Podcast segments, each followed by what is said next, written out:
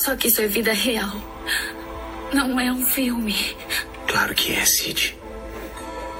Tudo, tudo é um filme. Tudo é um grande e maravilhoso filme.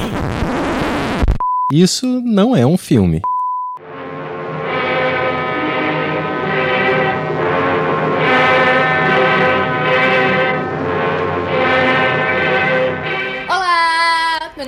Ramos, sou roteirista pesquisadora e só um verãozinho na Itália para acabar com essa minha bad de pandemia, que sabe, um bronze italiano em nome de Jesus. E eu sou Renata Spitz, diretora, produtora e roteirista, e já tô sentindo um pouco da ressaca depois desse dessa leva de tanto uísque barato e cigarro destilados nessa temporada. Ai, gente, isso é o Isso Não É Um Filme, um podcast semanal sobre filmes.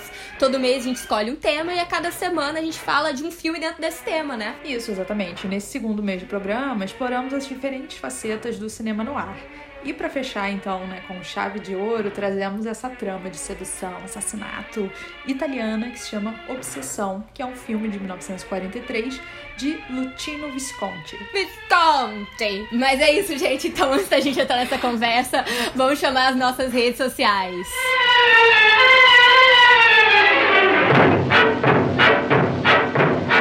Bom, gente, vocês podem encontrar a gente no arroba Isso Não É Um Filme Pode no Instagram. No Twitter, vocês podem nos encontrar no arroba Isso Não É Um Filme. E vocês também podem mandar e-mails pra gente no Isso Não É Um Filme pode, arroba gmail.com. Sempre tudo junto e sem acento.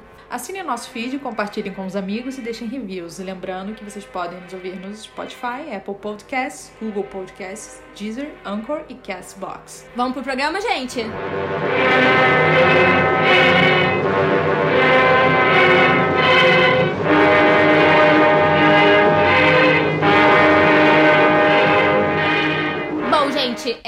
eu acho assim que vale começar aqui com essa com indagação, né? Por que trazer esse filme do Visconti, né?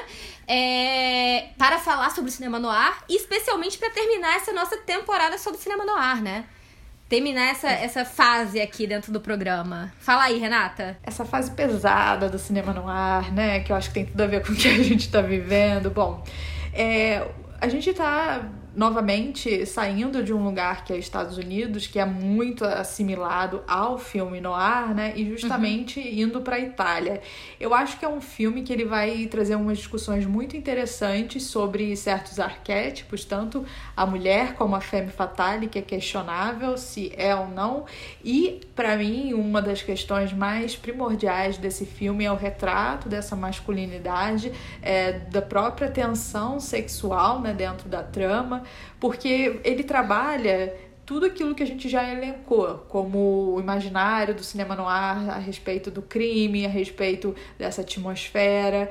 Só que eu acho que tem uma é uma representação de uma masculinidade, de uma tensão sexual que ela é muito particular, ela é muito singular e também propriamente de como esse filme ele ele tem uma, uma, uma presença muito forte de um discurso antifascista que é fundamental para a época. É, eu acho que se a gente pode também falar de um, de um certo de uma melancolia que tá clara aqui, eu acho que o filme traz uma melancolia sim, mas ao mesmo tempo me parece menos pessimista quanto ao humano, porque não existe um lado tão maquiavélico de coisas planejadas.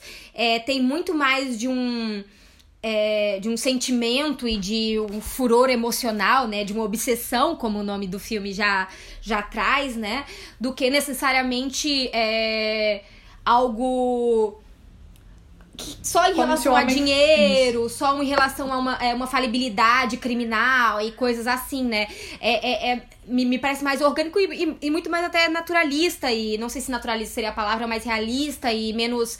É, menos é, dual, né? Menos bom ou mal. Você acho que tem, é muito mais uma zona zona cinza de humanidade e, né? Então acho que me parece menos pessimista quanto a isso, né? Quanto a, a esse é, o, o, olhar sobre o humano e sobre as ações humanas me parece menos pessimista quanto a isso. Não, sim, totalmente. É ao contrário dessas produções norte-americanas e toda de uma atmosfera é pesada e pessimista que coloca realmente o homem e a sua natureza como algo é falho corrompido, corrupto. Aqui a gente tem muito mais algo que é, vamos supor, é meio que impulso desses seres fazerem isso, né? Porque eles estão vivendo ali aquelas circunstâncias, então não tem algo que coloque a gente perdendo a fé na humanidade, digamos assim. É, não é maquiavélico, né, em termos de não, é isso, não é, não é tão maquiavélico, eu acho que isso acaba não, não se tornando tão tão pessimista quanto a natureza humana, né?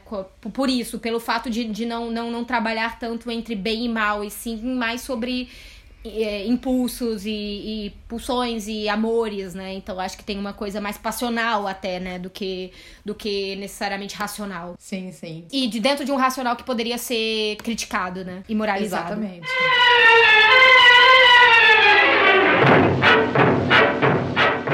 E vamos então agora falar um pouco, né, dessa ficha técnica básica, trazendo, a gente já falou que é obsessão, né, ossessione, não sei falar italiano. Ossessione. Mas... Falando sempre como uma novela italiana da Globo, mas enfim. Ossessione, é... Maria. Mamma mia. Juliana. eu amo, amo.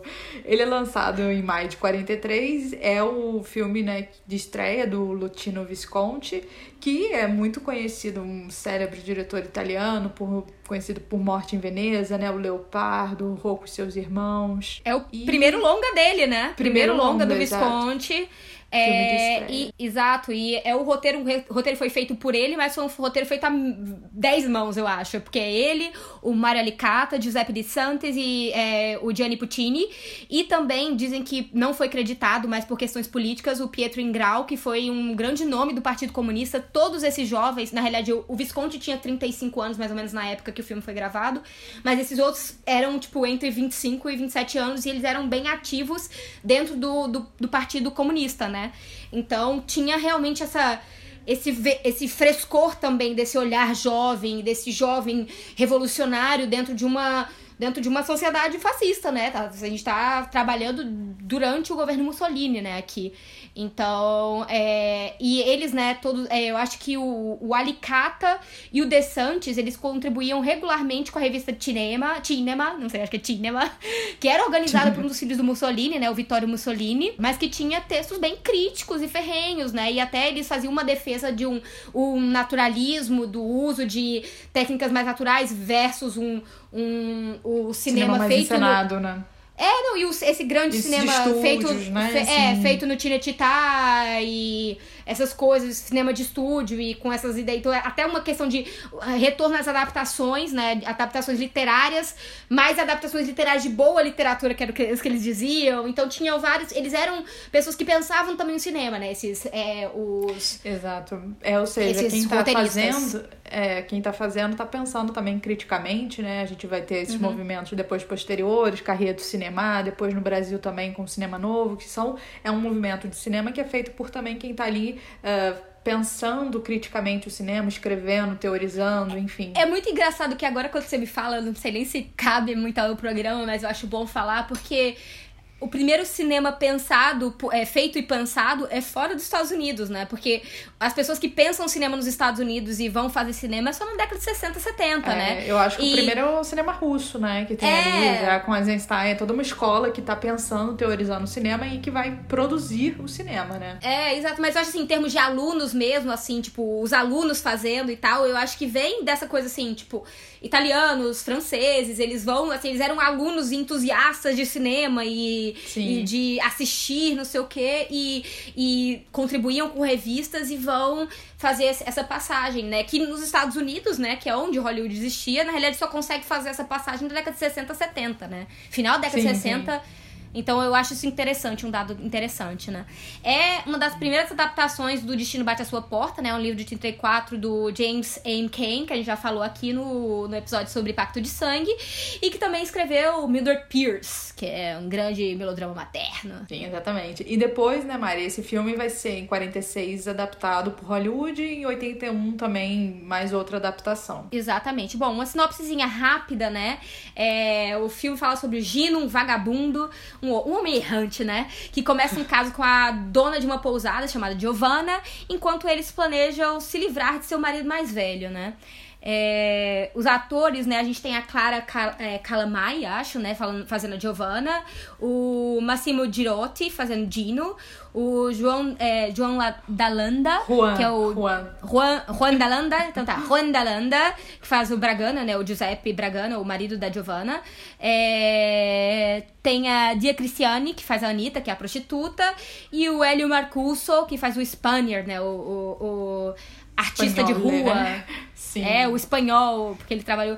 E assim, uma coisa que é interessante também falar sobre essa adaptação é que é a segunda adaptação do livro do, do Kane, né? É, a primeira foi francesa, o Le Dernier Tournant, do Pierre Chenot, de 1900, 1939. Pelo que eu ouvi falar, ela foi. Ela ficou muito pouco tempo no cinema, porque, inclusive, o, o Chenot ele era, ele era judeu.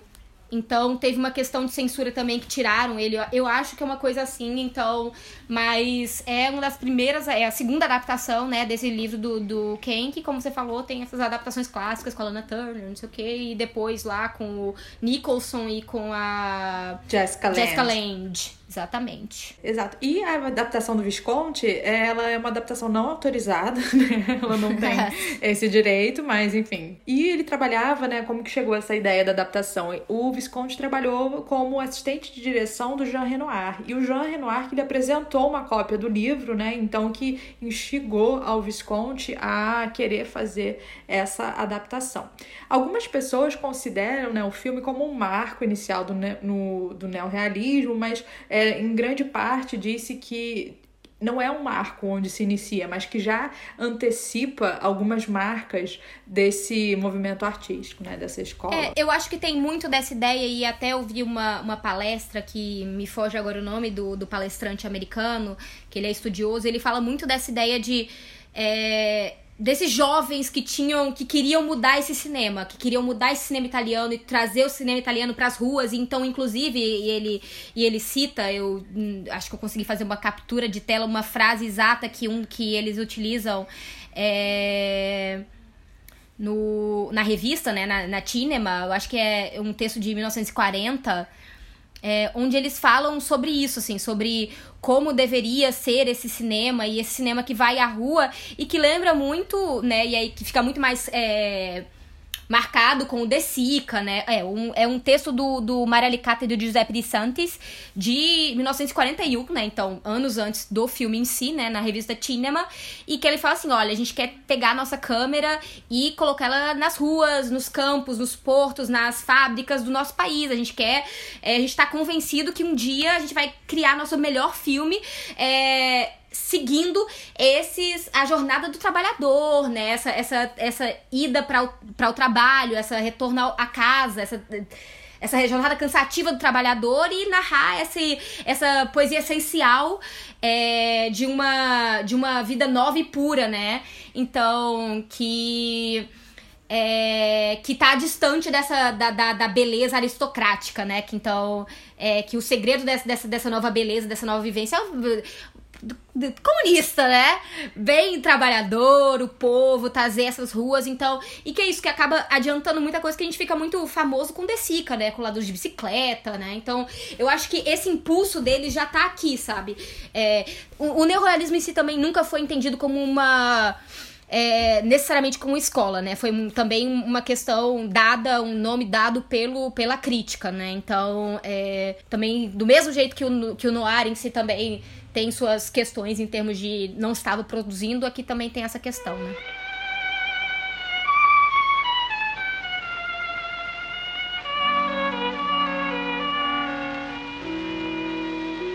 Então, nesse contexto né, que o filme está acontecendo, ele está em 43, né? E é bom lembrar que a Itália, nesse momento, ainda está sob Mussolini, né? Ele, Exatamente. Enfim.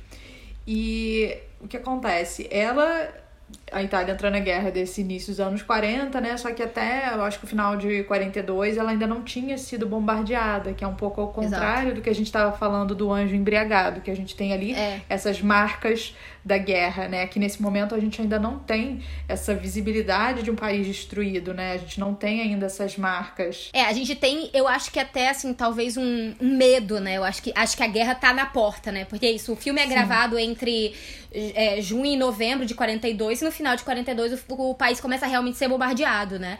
É, Mussolini cai em julho de 43, né? Então, um pouco depois do, do, do filme ser lançado, de ter seu lançamento oficial. Mas é, eu acho que a, a guerra não está ali, mas ela está ali, né? Porque ela, ela tá perto de alguma forma, ela tá na espreita daque, daquelas pessoas. Sim, é, e é uma coisa interessante é que o filme ele estreia dentro de um festival, né? Que tem a própria presença do Mussolini porque uhum. o filho dele era um crítico de cinema, editor de jornal e tudo mais, só que tem uma reação muito negativa justamente porque o filme não trabalha uma ideia, segundo eles, né, de anti-Itália, ou seja, uhum. é um uhum. filme que, segundo eles, não aborda aquilo que seria o povo italiano, que seria a construção de uma cultura italiana por si só, então isso ca causa uma certa, depois um certo problema de distribuição do filme. É, eu acho que até assim, não, não trata-se de uma cultura italiana que era é, propagada pelo governo, né? Porque pelo tem fascista, realmente assim. Isso. É, é, não, é, não tem essa, esse, essa ode ao, gran, ao grande italiano, a, a grandiosidade operesca italiana, né? Apesar do Visconti Sim. ser um diretor de ópera e tal, e eles trabalharem com isso, mas assim, eu acho que tem esse lado, esse trazer esse lado do, do simples, do trabalhador, do pobre, da rua. É, é e você traz é uma diferente, de, né? de tensão ali, né? E eu acho que todo o projeto fascista, ele tenta unificar o povo dentro de uma única ideia, uma coesão errônea de raça e de valores. Ele nega a, a, a diversidade de, e as tensões que existem na nossa sociedade. Todo regime fascista busca unificar a nação como um só povo, um só espírito espírito, uma só vontade, né? Como se fosse uma uhum. grande massa homogênea. Então o filme rompe com isso no sentido de trazer uma ideia de uma Itália única, de sujeitos únicos, né? Que tem valores únicos, né? Porque uhum. isso é o grande perigo de todo regime fascista. Quando você começa a colocar na, é, nas expressões culturais e artísticas é essa ideia de único, de, uni, de, né, de uma coisa só. Você elimina a diferença, né? Uhum, exatamente, é isso. Então, é, eu acho que o filme contribui com, uma, com um olhar singular sobre a, sobre a sociedade italiana, né?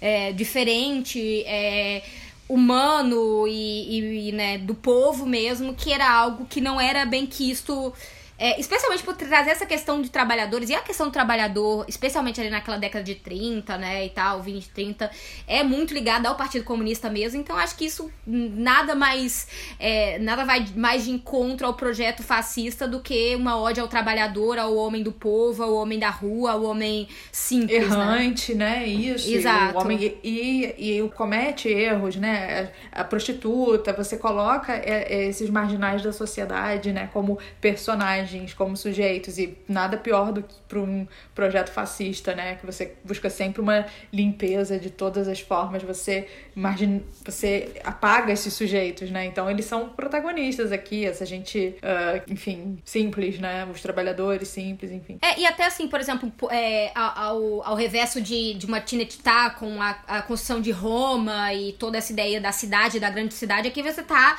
em povoados, em cidades pequenas, em, em é uma outra lógica, né? Uma lógica distante do que um grande cinema geralmente vai atrás, né? E um é, grande cinema é... nacionalista, né? Porque o grande Exato. cinema nacionalista é geralmente essas odes, né? Exato, isso é muito bom você ter tocado isso, né? Porque a cidade, dentro desses projetos totalitários, também invoca essa ideia de progresso, né? Progresso, desenvolvimento, tudo que esses projetos totalitários buscam passar. E aqui você tem um lugar do interior que é, não é nada bonito, nada convidativo, e você tem essa coisa bruta mesmo que que até reflete nesses personagens brutos também, nas relações que eles têm. É muito contrário uhum. dessa ideia de um império romano grandioso, né? Uhum, exatamente, pois é. E eu acho que é isso, né? Quando a gente fala também sobre, sobre as, as, as questões específicas da produção do filme, é bom lembrar realmente que o Visconti e a equipe estavam sendo monitorados pelo governo, né? É, o filme acaba sendo autorizado. Na realidade, eles queriam adaptar, eles tentaram umas duas ou três adaptações anteriores de outros livros e de outros não sei o quê, mas sempre a censura dizia, não você tá falando mal da polícia, você tá falando mal de não sei quem, você tá não sei o que, não é suficiente, não é bom. E aí, com essa adaptação americana, eles conseguem, né? Com essa livre adaptação de um, um, livro americano, um livro policial americano, eles conseguem finalmente convencer a crítica, a crítica não, desculpa, a censura italiana, a censura fascista, né? Não é só a censura do governo fascista, né? É, a liberar a produção, né? Exato. E como a gente está falando dessa ideia de, de, governos totalitários, né? Você não pode falar que o seu povo é corrompido. Você tem essa ideia de, um, de uma nação plena, pura. E aqui você tem esse mundo interior dos personagens que a gente consegue vislumbrar através dos seus comportamentos e das suas relações com esse ambiente hostil do interior que ajuda a capturar essa essência, né? E demonstrar como eles são totalmente orgânicos a essa realidade social, né? Ou seja, isso é claramente é algo que conecta esse sujeito no mundo durante a guerra. Eu entendo quem diga que não é um primeiro filme do neorrealismo. Eu acho que assistindo o filme eu ficar assim, caralho, para mim me lembra muito neorrealismo porque porque a presença da terra e do, do sim. E não, a, movimentação da câmera, né? Vamos, vamos falar da a, movimenta, a, a, a liberdade da câmera, até é uma, uma, grande questão também de. E aí, coisas que, que o próprio Visconti aprende com o Renoir, né? Quando trabalha com o Renoir, de dar profundidade de câmera, ter três planos de ação. E, né, o primeiro plano, segundo plano e terceiro plano. Então tem ação, tem personagem em todos esses planos e tal. É, são construções que e, e, e, é isso, essa liberdade da câmera e a relação do personagem com o espaço, né? Com esses espaços abertos desse, desse campo, desse interior italiano, né? É, me, me tira o ar, realmente, porque é de uma beleza que, que, que, que para mim é muito singular, sabe? Assim, é, é, um filme belíssimo. Não, com certeza. E, e é isso, né? Porque ele traz. É muito incrível essa relação muito forte que eu acho que o filme traz, a gente vai discutir mais depois, né? A presença de um melodrama, desse, dessa neorrealismo e de um cinema no ar também, né? Que, enfim. Uhum Uhum. É isso que eu acho que, que é muito é forte nesse filme é a presença dessas instâncias para compor tanto em termos uh, estilísticos como narrativos, né? Uhum, exatamente.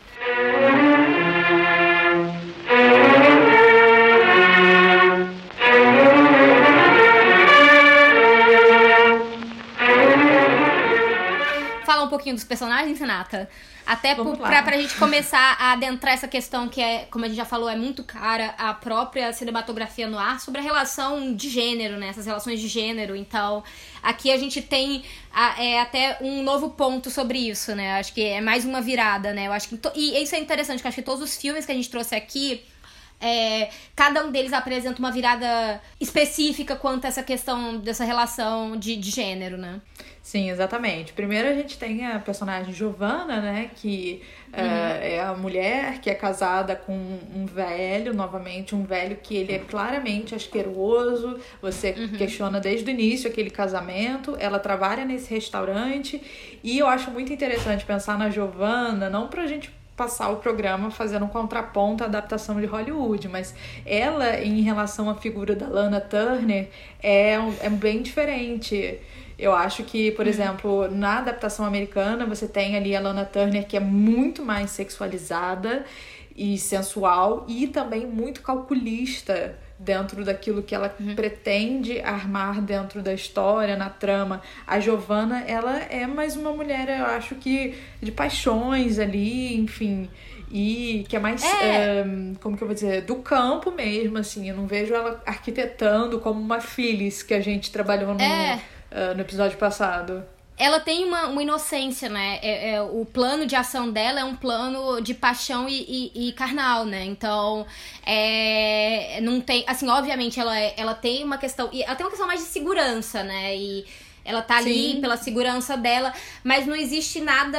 Como eu falei lá em cima, né? Tipo, o plano aqui não é maquiavélico, é muito mais uma, é, um, uma expressão de um interesse é, e de uma paixão verdadeira, né? Porque ela realmente é apaixonada, ela se apaixona pelo cara. E ele se apaixona por ela também, em uma certa medida, né? Então, é, o que acontece é muito mais consequência disso do que algo é, maquinado, né? Exato. O Dino, né? Ele já é um personagem que é esse vagabundo errante, que ele tem um desejo muito de liberdade, de seguir pela estrada, de conhecer o mundo e de ter uma vida fora do convencional. Isso é uma chave muito importante pro filme, porque está estar dentro do convencional, dentro da família, dentro do trabalho, dentro dessa, é, desse arranjo, isso foge aos valores italianos. Então o Gino, ele é justamente esse personagem de quebra desses valores italianos. É, exato, ele, ele não é o homem duro, né? Ele não é um Mussolini duro, membro do, do Partido Fascista, do, dessa coisa. Ele, ele tem essa vida. Eu acho muito boa, e isso também é uma coisa que foi, foi pontuada, né? Que eu. É, eu percebi assistindo, mas também lembrei, assim, quando escutei algumas falas sobre é, a apresentação do Gino, né? Que a gente, do mesmo jeito também que acontece com o, o Neff, né? É, a gente é negado o rosto dele por muito tempo. E aí, o que que esse, o, esse cara americano, que eu não estou lembrando aqui o nome dele agora, é, é David Forgax. É, ele fez uma, uma palestra na NYU sobre introduzindo esse filme, o Ossessione.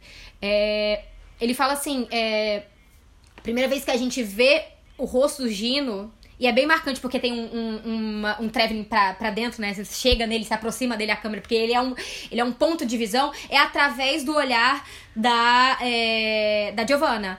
Então, se a gente for fazer, até pensar nessa, nessa, questão de olhares, que. E aí também, beleza, vamos botar o contraponto aqui novamente contra o filme, o, a adaptação americana de 46, né? Que vem posteriormente onde a mulher surge daquela forma icônica de da femme fatale, da sexualizada, o ponto sexual e o ponto de interesse do olhar é ela, aqui o ponto de interesse do olhar é ele. Você sempre vê ele com roupas, tipo assim, com umas mangas curtas, um, o peitoral aberto, a, a musculatura Ai, dele é muito. Uma, me lembra muito, inclusive, o Marlon, Marlon Brando em é, O Mundo Chamado Desejo, né? Eu acho que a, a figuração dele, a, essa coisa do homem, do homem trabalhador, o homem não sei o que, tem muito muito disso, assim, até da, da postura, o tipo de roupa também.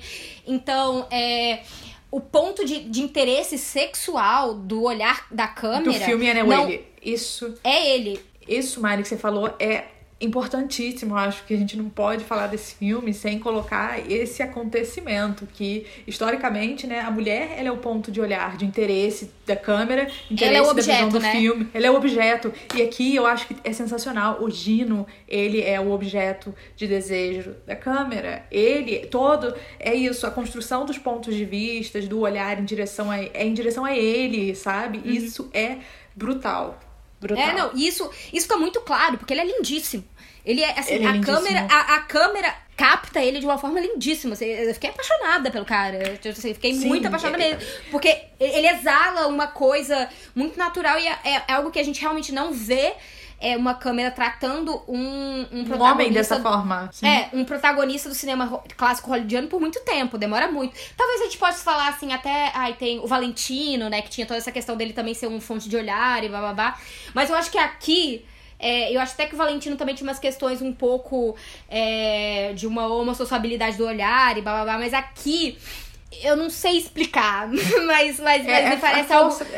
É. é. É, a força do olhar realmente tá nele, o interesse do olhar é ele, é o corpo dele. É, é ela tá ali, ela tem. Mas é, o, o interesse não é isso. E, e, ela, e, ela, e ela tem o desejo. E você consegue compartilhar, eu acho que você consegue compartilhar do desejo dela por ele. Porque ele é claramente marcado para ter para ser essa fonte de desejo. Né? O objeto, exato. E aí que rompe, né, com toda uma construção histórica de Hollywood, porque o primeiro plano que existe da apresentação da Lana Turner no filme do é as pernas dela, né? porta, né? é as pernas dela, a câmera se levantando bem voyeurista, assim, né? Ou seja, escopofílico, né? O olhar.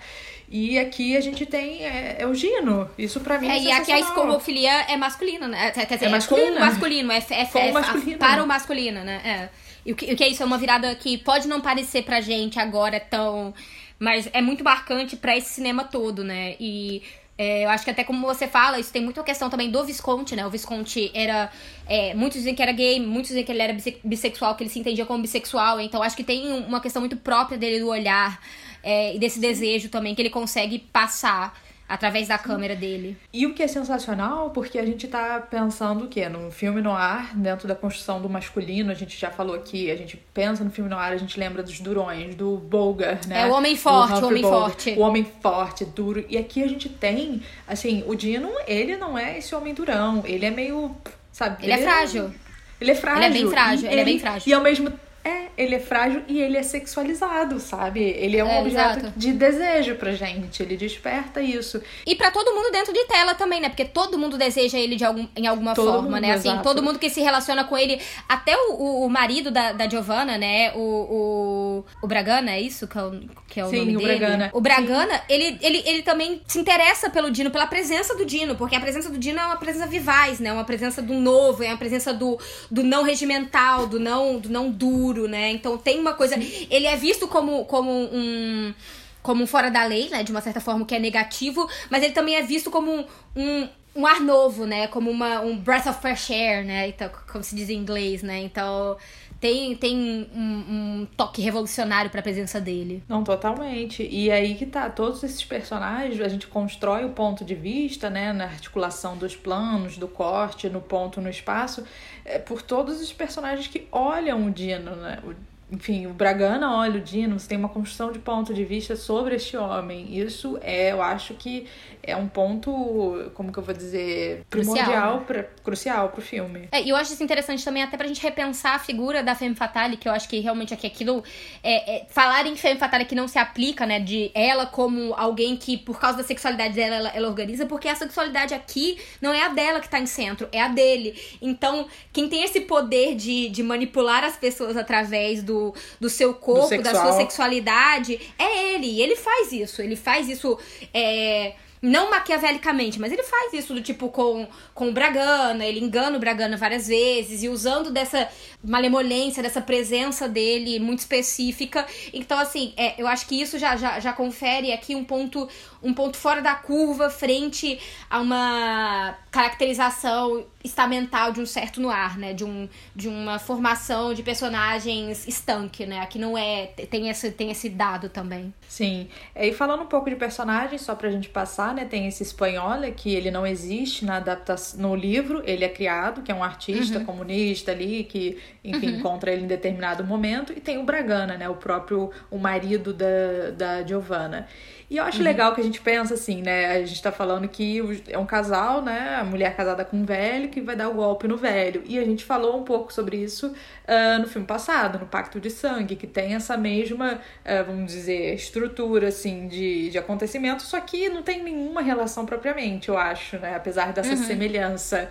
Porque a gente pega um Phyllis a Phyllis e o Neff, por exemplo, eles são totalmente diferentes do Giovanna e do Dino. né? É, exato. não- Tanto, tanto que a Giovanni e o Dino, eles, se separam, né? Todo, todo- e existe até um- essa, essa vivência do, do Dino na cidade com o espanhol, né? É, que é um outro, que é uma outra vivência dele, né? E até isso tem uma, sensibilidade ali muito clara na câmera, que não é que não é exposta narrativamente, né? Mas tem um diálogo entre os dois que quando eles se reencontram, né? Quando o espanhol vai até a casa da, da Giovanna, que, que a Giovanna tá morando com o Dino num- lá pra frente do filme. E que o. Eles têm um diálogo que, assim, que é, assim ele, ele não tá Amiga. dizendo eu não sou mais homossexual, mas ele tá dizendo isso. É basicamente o que ele tá dizendo, sabe? Assim. Amiga, aquele momento da cama, aquele momento dos dois, eles, olha só, no filme inteiro, a Giovanna e o Dino, eles dividem camas separadas, né?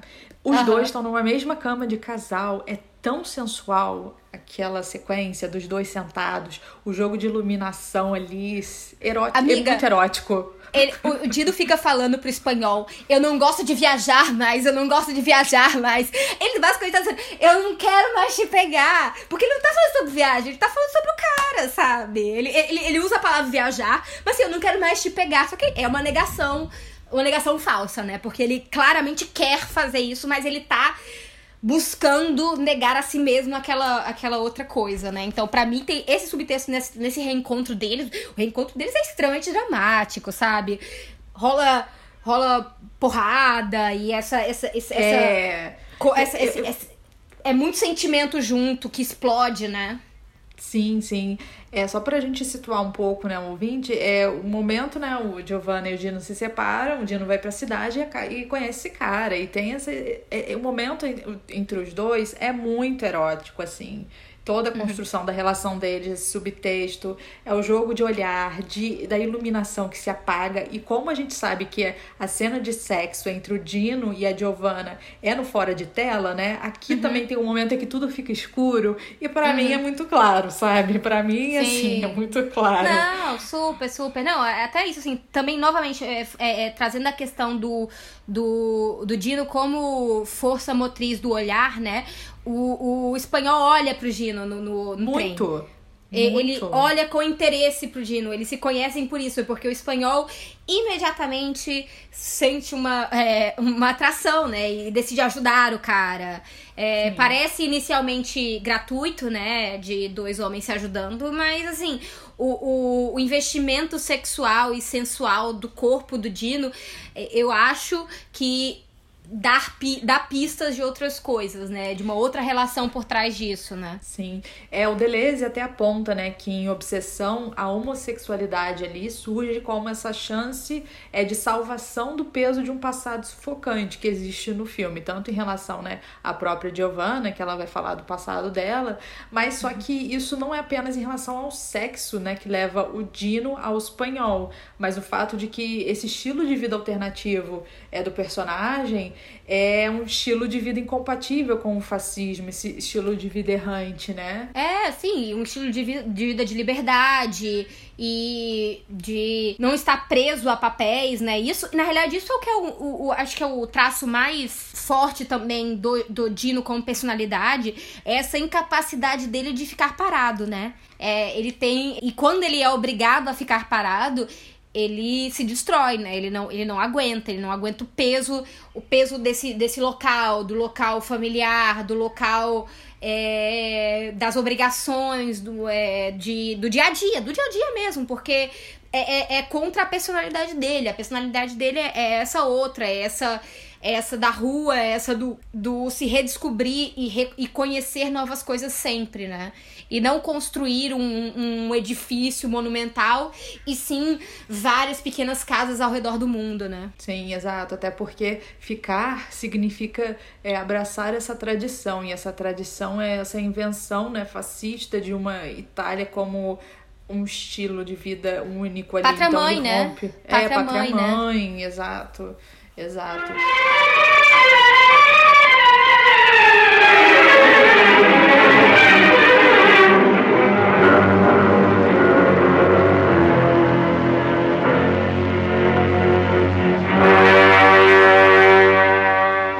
Podia falar um pouco, né, desses elementos narrativos. A gente já falou dos personagens. É, uhum. Por exemplo, a gente tem sempre, né, muito comum nesses filmes no ar uh, essa questão das personagens serem obstinadas pelo passado, né? A Giovanna, uhum. ela fala como ela conheceu o Bragana ali. E eu acho sensacional essa parte, né? Que ela fala que saía com vários homens, ela dá muito Ela aceitava jantares. Ela aceitava ela jantares. É, ela fala, eu tinha que jantar com vários homens e você significa, você sabe o que significa um homem te chamar chamar, uma mulher para jantar, né? Aí o, aí o Dino fala, aham. Exato. O, Dino, o Dino tem uma coisa também meio, meio João Genet que você olha assim, assim, você também deve ter aceitado os jantares na sua vida, né, amigo? Ah, ele Sabe? total, total. Nossa, sem Meio dúvida. michê, meio total, michê. Amiga, eu sempre achei, na hora que eu vi, falei, nossa, ele é um michêzão, com certeza. Tipo... Michê super, ele, ele é super michê. E aí é, tipo, prato de comida, né? É um prato de comida, exatamente, porque a gente tá vendo uma sociedade fodida aí que tá na Itália, né, imagina o governo fascista não quer que você mostre uma pessoa que é fodida de fome e tem que sair uhum. pra jantar, né, convidados. É, é, e aí tem esse passado dela, né, assim como é típico dessa questão no ar, tem um peso ali, né, sobre quem ela era e se e existe também peso em relação àquilo que ela vai fazer ainda com o marido dela, que em algum momento da trama isso vira um passado que fica perseguindo eles, né? É, com certeza. E eu, e eu acho também, assim, novamente, diferente de um de uma coisa mais maquiavélica de um certo noir americano, né? É, onde você tem realmente uma femme fatale, você tem não sei o que, esse personagem durão, mas que se encontra dentro de um esquema que é maior do que ele, que ele não consegue sair. É, aqui é tudo muito mais, como falar, diluído de uma certa forma, porque eles não vão fazer nada. Eles iam fugir juntos, eles não, sabe? Eles não vão fazer nada, não vão fazer nada até que, que se torna insuportável pros dois, né? Eles não conseguem mais viver separados e eles tomam uma decisão meio de momento, né? Porque não é algo planejado. Eles se reencontram e ali mesmo eles dizem vamos fazer agora. E tchau, Exato, não tem, agora. di- não, não tem dinheiro envolvido, como tem, por exemplo, no Pacto de Sangue. Você não tem ali, ah, eu preciso de dinheiro. Ela, no fim das contas, na vida dela, ela só quer estabilidade. Ela sempre fala, eu só quero uma casa. E ali é da paixão mesmo, dessa coisa louca que motiva os dois, né, a fazer. Tem muito E aí disso que mesmo. eu acho. E aí o que eu acho legal da história também é que, por exemplo, no Pacto de Sangue a gente tem uma narrativa, né? E geralmente se constrói assim, é, de até o crime, e depois do crime o filme acaba com uma tragédia dos personagens envolvidos. E aqui a gente tem uma vida após o crime que a gente acompanha, né? O que, que acontece. E que é uma Uhum, vida sim. totalmente sombria, que é aí que tá. A gente, no início do filme, a gente já conta com algumas questões muito singulares, são não são tão marcadas como é, dentro de um cinema no ar americano, mas a gente já tem sombras ali entrando no restaurante, no, quando o Dino chega, é a sombra dele e ele entrando. E aqui nesse momento do filme, após o crime, essa atmosfera, eu acho que claustrofóbica, pesada e sombria, ela se torna muito pungente ali. É, não, e ele entra num, num estado de decadência, né? Declínio e decadência. Ele, especialmente. Ela, ela tá no momento, finalmente, de liberdade da vida dela, né? Porque ela encontra. Ela, ela consegue viver de uma forma independente pela primeira vez na vida, né? É, e esse era o sonho dela também, né? Pra além de, de um romance, mas eu acho que é uma independência. Não é nenhuma coisa de fugir com o dinheiro, é ter um lugar para ela onde ela possa dar as cartas. E ela dá as cartas muito bem ali, né? Tanto que ela torna aquilo ali uma festa, né? Coisa que não era no momento, é, quando era o Bragana cuidando daquilo ali, era muito mais decadente. Ela consegue, só que em contraponto, o Dino entra em uma decadência profunda, né? E aquilo arrasta, né, a energia dos dois ali, porque é exatamente o que eu acho que esse é o ponto interessante, que a partir do momento em que os dois começam a viver essa vida italiana convencional, é um momento de horror ali, né? Ou seja, você tá comungando com esses valores, né, fascistas, então o filme fica pesado, tem uma atmosfera muito pesada, tem uma sequência ali que a câmera tá super em plongé, eles estão ali limpando o restaurante deles, só que parece que eles estão sendo massacrados no solo pelo ângulo da câmera, ou seja, essa vida familiar, essa vida cotidiana que é contrário dos valores do Dino, ela é sombria, ela é horrível, enfim, ela é sufocante. É, exato. E isso até, talvez, né, eu acho que você coloca aqui também dentro do nosso roteiro, né, essa abordagem feita pelo Lorenzi Fabri, né, que trabalha é, esse filme, né, o Obsessão, em uma presença queer que se dá até também, novamente, como essa alternativa ao fascismo, né, que torna algo que é, traz algo que é estranho na nação, né, deseja esse desejo de romper o apego melodramático, né, que ligava o povo a Mussolini e promover a constituição de uma política de corpo não conforme, né, e de e libertária, e é isso, sem, sem local e, e é, se eu entendesse mais de Deleuze, eu provavelmente ia falar um corpo sem, sem órgãos, essa, sei lá, as raízes e rizomas e sei lá o que, que eu não entendo Sim, aliás, então esse é um, é um artigo muito interessante do Lorenzo Fabri, para quem quiser ler, que fala sobre um neorrealismo queer. É, e, Enfim, é muito interessante essa abordagem dele. Ele tem ali, traz isso que a Mari falou, e também coloca muito é, é, essa vida não fascista como essa. Como que eu vou dizer?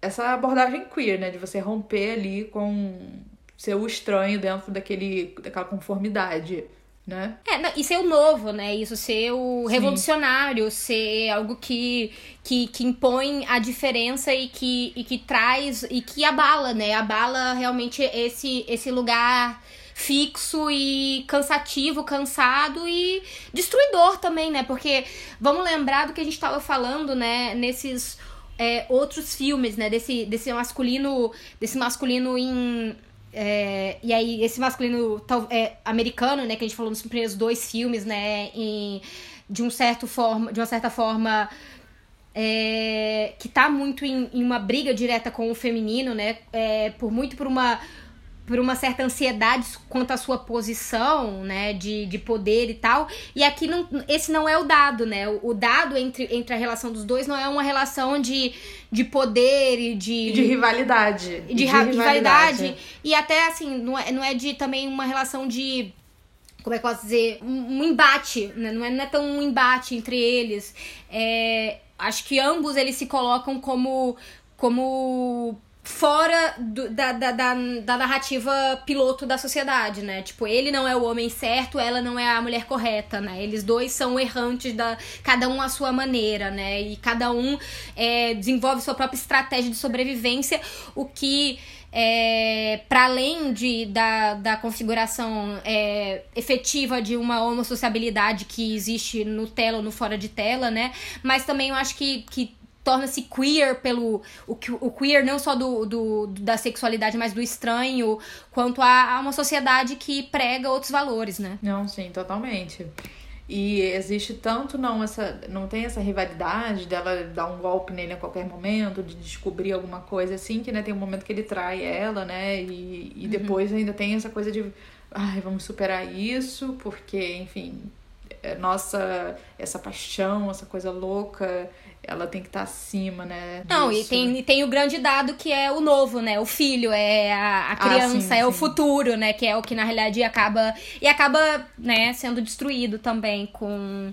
Com uma trágica, é... trágico final, né? É, exatamente. Então, de uma certa forma, tem essa, essa tragédia muito, pre, muito profunda ali no final, né? Tu sei a prima donna que ho incontrato dopo tanto tempo.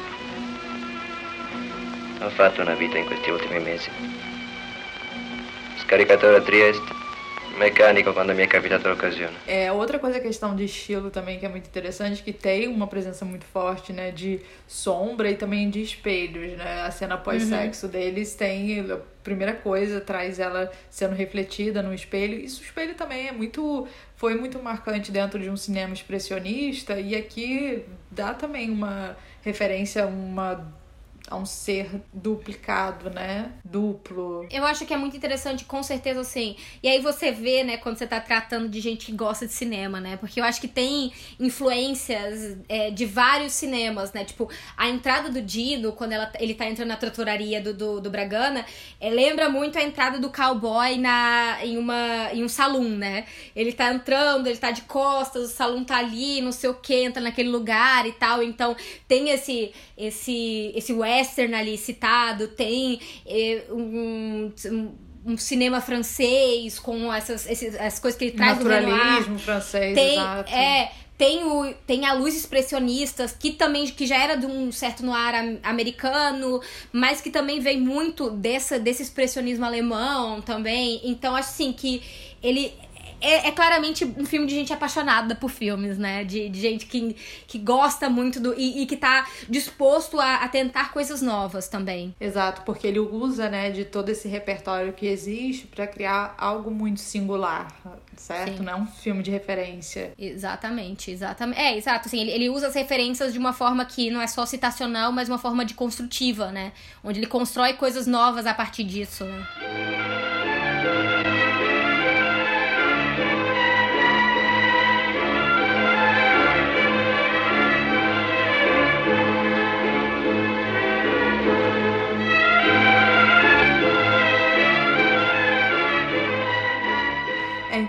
Voltando assim um pouco dessa questão já falou da estilística, enfim, do que usa e por que, que o filme também ele é antifascista, né? A gente tem a presença de referência de outros cinemas, como a gente já citou, como Noir, o naturalismo francês, isso é, trazem esses personagens que são incompatíveis com aquilo que o fascismo produz né, e exige que o cinema reproduzisse, né, o ideal de sociedade, de sujeito, enfim, esses personagens, esses tipos de filmes, como a gente está falando a temporada inteira do Noir, eles são errados, eles são defeituosos, eles são às vezes sem escrúpulos e corruptos, né? E você tá ali tirando essa ideia de pureza de uma nação, de sujeitos perfeitos e com valores ali, enfim. É, aqui, aqui claramente, acho que se não tem essa falibilidade tão grande maquiavélica, mas aqui tem a escolha errada, né? Você toma a escolha moralmente errada. Então, o que é, é isso, é errado. De, é, sim, sim.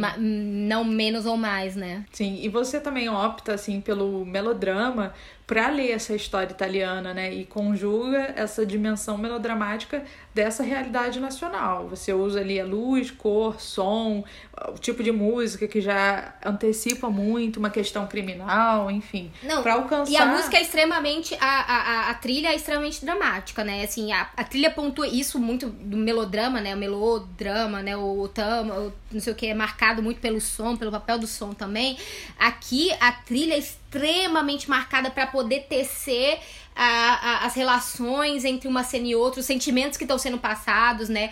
Eu acho que, por exemplo, se é, no filme, no, no Anjo Embriagado, né? Eu acho que tem uma coisa um pouco mais minimalista e não tão carregada em alguns pontos, aqui é extremamente carregado. É bem melodrama mesmo. É tipo assim, tá te forçando a sentir aquilo dali. Porque você vê nas, nas mudanças é, nas mudanças dramáticas do da trilha sonora, do design de som, o que você deveria estar tá sentindo, né? Sim, eu acho que esse melodrama e esse conjunto de é, elementos de linguagem, eles dão esse desejo, né, de retratar o sonho italiano de uma domesticidade, né? E você também tem esses movimentos às vezes exagerados entre aspas, né? Esses movimentos que a gente sente da câmera, que ela é enfática, uhum. e também uhum. uma paisagem sonora que existe no filme filme que retira, remove o Dino desse espaço doméstico, né? E uhum. coloca esse mundo imutável no qual esses indivíduos são reféns de paixões patológicas e são também vítimas dessa temporalidade reversível, né? Que depois do crime é isso, você tem um passado ali qual você não consegue mudar. É, e é claramente trágico, né? Porque você vê esses dois pontos, né? O ponto do amor, é, do amor nascendo, o amor sendo criado, e é um amor porque tem um nível de pureza entre, da, da relação dos dois, eles chegam às últimas consequências por esse amor, só que a, ao chegar a esse ponto, o amor declina, né? E é muito, muito trágico também, né? Pra, pensando num romance, né? Como dentro de um, de um, romance, né? Sim, sim, com certeza. E um pouco agora pra gente pensar, né?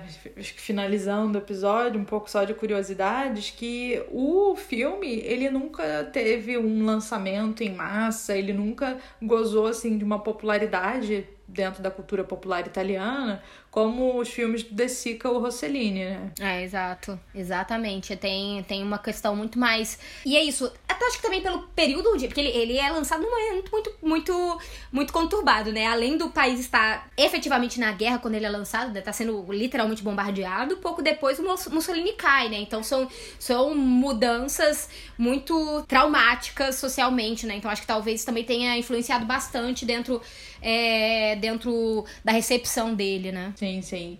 E tem até a Catherine O'Reilly sustenta né, que tem uma marginalização do filme dentro do cânone cinematográfico justamente por ele ser uh, híbrido em termos formais. A gente está citando filme noir, a gente está citando uh, um, um embrião de neorrealismo e o naturalismo francês. Então, uh, enfim, ele não, é. não ficou dentro desse patamar né, dos grandes filmes. É, para mim, é, para mim ele claramente, para assim, obviamente, eu não sou de forma alguma especialista em cinema neorrealista, é, mas eu acho que claramente é um, um filme neorrealista, sabe, em muitos pontos, e especialmente essa essa relação da câmera, essa câmera liberta, né? É, não é uma câmera fixa do estúdio, é uma câmera liberta nas ruas, é uma câmera liberta na paisagem, é uma câmera liberta no campo italiano, né? É, aquela cena, aquela cena final dos dois é, deitados, onde eles fazem, eles fazem amor, né? E a câmera desce neles e vai para a paisagem, depois volta para eles e não sei o que, numa, numa passagem de tempo feita através desse movimento de câmera, né? Então colada através disso, para mim é, é de uma genialidade e de uma é, de uma eu não sei, eu não sei exatamente explicar a palavra, mas eu acho que, que Sim, é tem algo, é um dado muito novo. Exato, é uma câmera liberta que tá falando com uma um câmera viva, de né? liberdade, exato, que fala com um desejo de liberdade e com corpos não conformes, né? Então, tem essa, essa total uma organicidade, né, dessa câmera com esse desejo, né? Imagina você é. viver numa sociedade fascista, conformada é. com valores e, enfim, e você tá ali agora, né, formalmente contestando também isso nesse movimento mais livre. É, exato. Eu acho que uma, é uma câmera viva que pulsiona também junto com os, com os corpos, né? Ela, ela, ela, ela vai, ela se aproxima desses corpos e é, ela quer compartilhar da ação desses corpos, ela, ela entra na relação é, sensual, sexual, é, social desses corpos, né? E, e ela tem uma vida e, e, ela tem uma vida muito muito fértil, né?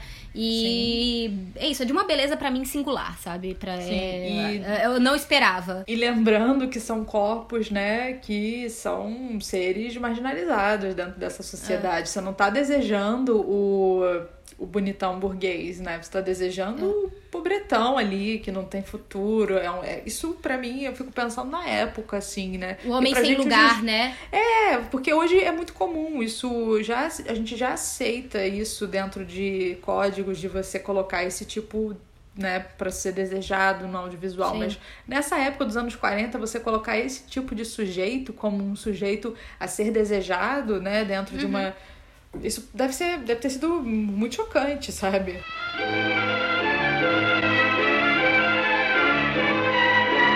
E, inclusive, novamente, né? É, se a gente for falar até nesses paralelos e dar um último ponto. Eu acho que talvez assim, vamos realmente fechar por aqui até é, toda a relação que a gente tem entre, entre corpos e sexualidades e masculinos e femininos e gênero e não sei o que, né? Novamente, via de regra, a, a Femme Fatale vê no. no nesse anti-herói, né, do noir, como uma, uma chance para ela para conseguir algo a mais, né, para uma ascensão. O Dino não é uma ascensão para Giovanna. O Dino não é, ele não tem nada. Ele não tem nada, ele não pode dar nada para ela. O que ele oferece para ela é uma vida de errante, é uma vida de rua, é uma vida de. É, de, de prazer. Não, e é de prazer e assim, uma vida de não saber o, o, próximo dia, de cada dia um dia novo e não sei o quê. E ela que traz a estabilidade, né? Então, é, essa é assim. E, obviamente, ele não tá procurando, não é, é, Eu também não posso chamar necessariamente o Dino de uma femme fatale também, porque não é. Ele não entra com um plano, né? É, de, de, de ascensão, de ascensão social. Acho que não, não tem isso aqui. Mas ela que traz isso para ele, né? E, e, ele rejeita também, né? Ele, ele rejeita, ele não quer o dinheiro, ele não quer essa vida, ele não quer, ele não quer se sujar com os. É... Ele nunca tem dinheiro, né? O Dino nunca tem um centavo no bolso, ele sempre é. é... as pessoas pagam as coisas por ele, pra ele, né? E, e ele, ele rejeita essa sociedade, né? Eu acho que ele rejeita a sociedade capitalista da forma. de todas as formas possíveis. Seja dentro do corpo dele, da forma como ele se porta, ou da forma como ele lida com o trabalho com as exigências capitalistas, né? Sim, exatamente. E pra gente encerrar, né, eu acho que essa fala da Mari reitera o porquê de trazer esse filme, né? Porque apesar de ter é, muitos elementos do que a gente está trabalhando aqui, ele oferece um contraponto justamente para as características que a gente tanto uh, frisou durante essa temporada. É, exato. É, é isso. Não, não que outros corpos não tenham sido pulsantes, e eu acho que todos os corpos aqui foram pulsantes. Foram, foi um mês de, de, de muitos desejos e de muito. É, não, não sei, mas muito dessa, dessas trocas humanas complexas e, e tal, assim, é, e, e, de um certo decadentismo e tragédias é, pessoais e sociais e coletivas e individuais também, né? Então esse político, privado e tudo, né, se misturando no mundo. Mas acho que o noir, e ele como um traço, né, ele sendo gênero ou não, que é a pergunta que segue, é, e que a gente claramente não ia conseguir responder aqui, porque não era o objetivo. É, foi mais de se perguntar, mas eu acho que ele traz traços. É, ele entrega coisas aqui para esse filme e para todos os filmes, né? É, sejam estilísticas, seja narrativa, seja. É, temáticas e. Temáticas, exatamente. Mas ele consegue, de uma certa forma, acho que ele, ele, ele fala. Ele, ele fala muito fortemente dessa de uma, de uma, de uma certa dor do, do estar, né? Do, do, do, do ser e do, do, ter que se conformar a, um, a certas coisas, né? A certas estruturas e, é, e aí, por exemplo, se a gente vive abertamente como uma tragédia em filmes do, do noir clássico, né? Como o Walter Neff começa dando o tom da tragédia dele, ele já fala que a história dele é, é trágica. Aqui eu acho que existe um respiro, né? Acho Sim. que aqui existe uma, uma possibilidade de mudança que não se concretiza, que, o que deixa mais triste, né? Porque você fica nessa esperança enorme, mas aqui tem esse dado diferente, né? Um, uma outra coisa. Sim, existe um peso menor. Eu acho que tem uma, um horizonte um pouco. Tem um horizonte ao contrário dos outros filmes, né? Que eles são muito mais fadados. Um horizonte para o qual. Um horizonte para o qual o espanhol se, se, se manda, né? É quando ele Sim. abandona o Dino, né? Ele vai pro horizonte, ele larga o, o Dino na estrada, ele recusa o olhar, olhar para trás, olhar para aquilo dali é o que ele rejeita, que não é o que ele quer. Ele é um artista, ele é da rua, ele é outra pessoa. É, acho que tem todos esses, esses temas e muitos mais que a gente poderia ficar anos falando. Sim, e é isso, pessoal. Vamos encerrar o nosso eixo temático, né, de, das facetas do filme no ar. E vamos no próximo episódio lançarmos na nova aventura temática do nosso podcast. Exatamente, gente. Espero que vocês tenham gostado e, como sempre, né, falem com a gente, interajam com nossos posts, é, mandem ideias, né? Acho que no momento a gente vai começar a precisar de ideias de vocês também, o que, que vocês querem escutar, o que, que vocês querem saber, o que, que vocês querem de temas que a gente possa tentar é, produzir. É, compartilhem com os amigos sempre.